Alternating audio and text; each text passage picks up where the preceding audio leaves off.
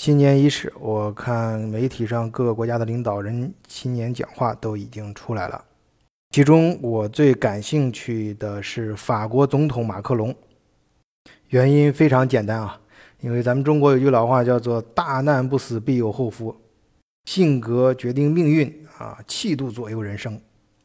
啊，今年这个黄背心儿运动在法国闹得有多大，大家都有目共睹啊！你像上街举着牌喊着马克龙下台的都有十几万人，然后政府这边几乎是全朝出动出动啊，这个逮直接两千多人就直接逮起来进监狱了。那法国街头香榭里是大街，大家呢看着当年，在大家就是平时觉得最高端的地方，到处都是打砸抢什么的，因为那个那种高高档的奢侈品店，就就直接给你呃就那个玻璃就砸了，然后进去一抢而空，然后连那个取款机都不放过。哎，我们知道，每一场社会运动表达出来的呃方式千差万别，但是它背后。都是反映着巨大的这种冲突，甚至更大的这种阶层和团体以及呃利益方之间的这种呃可调和或者不可调和的矛盾。但是啊，人家马克龙当时没辞职，我觉得就就这一点就很牛。你要知道啊，这个马克龙刚上台的时候，我那也讲了几期节目啊，那时候你想他年轻，然后是长得也帅。然后履历也很光鲜啊，大家可以说是，呃，不仅看到了法国的期望啊，甚至呃，当那个默克尔、默婶拉着马克龙的呃胳挽着马克龙的胳膊出现在各个场合里面，表示对他支持的时候，大家甚至看到了整个欧洲的希望。马克龙他自己也很能干啊，这上来之后，首先是各方面外交都都搞都搞得挺挺圆乎，然后是也提出了一些，比如从那个欧盟整个就防务啊，建立这个统一的军事管理等等这些呃，而且还还有反反恐方面都很强有力的啊，这这个新官上任三把火也好，或者怎么说也好，反正这这呃这几档子事儿干过去，哎呀，大家还是觉得挺认可的。估计哥们儿自己也觉得春风得意啊，呃，那个也也年轻嘛，四十一岁。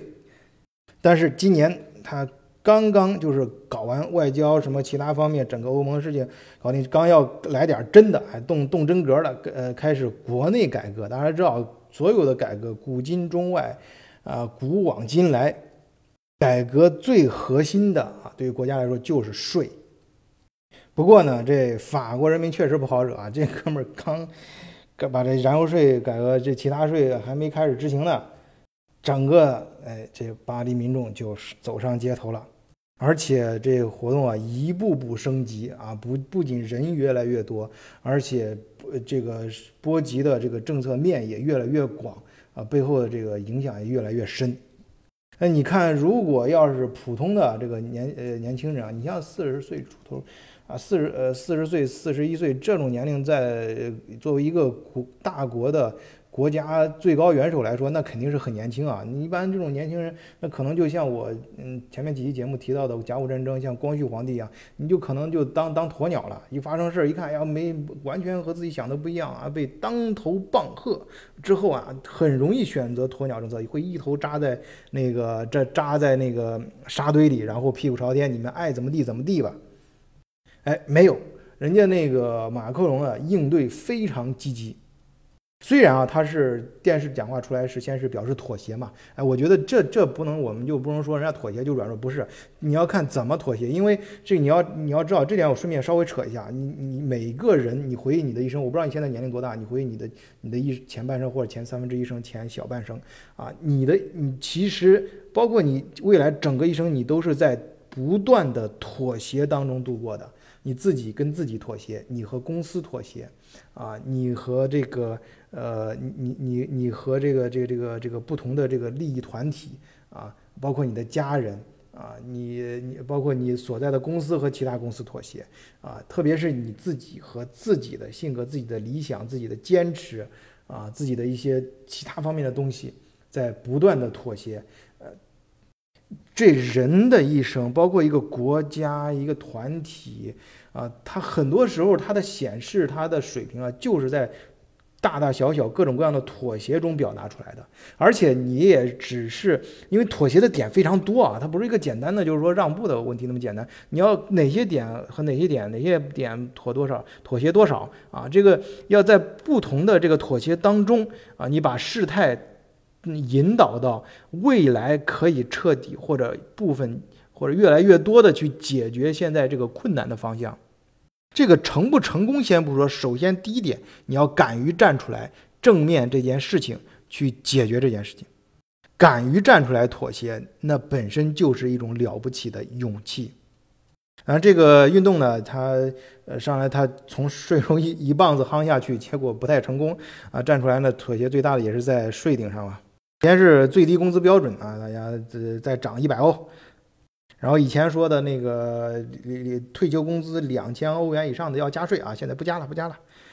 然后燃油税，当然最主要的是燃燃油税啊。你黄背心嘛，大家可以想，为什么那个叫黄马甲，有的地方叫啊，就是为它为什么叫，就是那个汽车，呃，在国外你开车的时候，这是箱子，你那个后备箱里必备的。你车要在马路上抛锚或者出什么事儿了，你首先得呃后面立个牌儿，然后是穿上这个黄背心啊，你就站在马路上去呃打电话或者干什么事儿驶到你车的时候，避免嗯被二次伤害啊，呃别人容易看到你了。而这个这次运动的导火索呢，也就是他的马克龙加燃油税，加燃油燃油税呢，呃，就是那呃司机就最先站出来。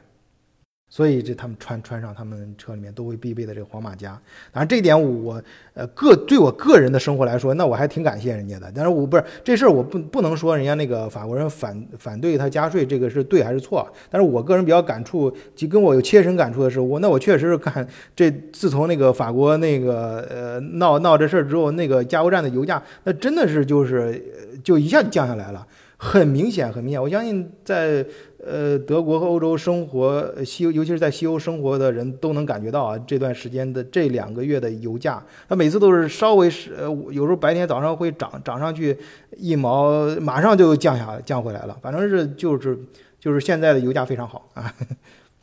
嗯，好，我们还是回到这个马克龙新新年讲话的内容啊，他新年讲其实主要就是。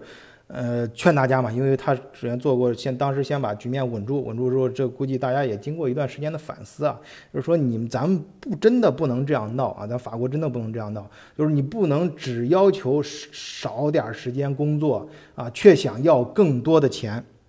这是逻辑上根根本本身就讲不通嘛。法国那边那个工作比较比较能能呃，就是比较能够。呃，合情合理的偷懒，这是这是出了名的啊！这这我在德国都经常听说，我不知道是段子还是什么啊，就是说这个这好多法国人他早上喝咖啡的时间都有都有一两个小时，哎，你还不能说个不。然后你比如说像呃五五那个最热那个像五月份还是六月份，这个整个这个这一个月。呃，除去呃这个这这这个所有这个节节节节那个国家法定的这种节假日啊，然后再除去这个各种罢工的这个时间，基本上上班的时间也就不超过五天。当然，马克龙他也是给大家推心置腹的讲道理啊，就确实我我个人觉得，呃，讲的挺挺实在的，呃，没不不不是那种很很虚很虚的话啊，就是。一些很底层的、很基本的，大家都能听懂的逻逻辑，就说这哥们儿啊，我觉得他可能这个，呃，就是怎么说呢？我们还我的观点是这样啊，就是首先黄背心也好，黄马甲也好，这个运动我本身不见，我们不能说它对错，只是说它发生了，然后政府也收到这个声音了，然后双方经过谈判，现在又有新的啊，关键是。就是说，我就反对是出现极端的结果，就是政府完全不讲，直接镇压啊，或者不好，那个完全或者是这次运动把它升级成一场暴乱，呃，实际上已经规局这个局部地区已经出现暴乱啊，但是你要升升级到完全失控，那当然也不行。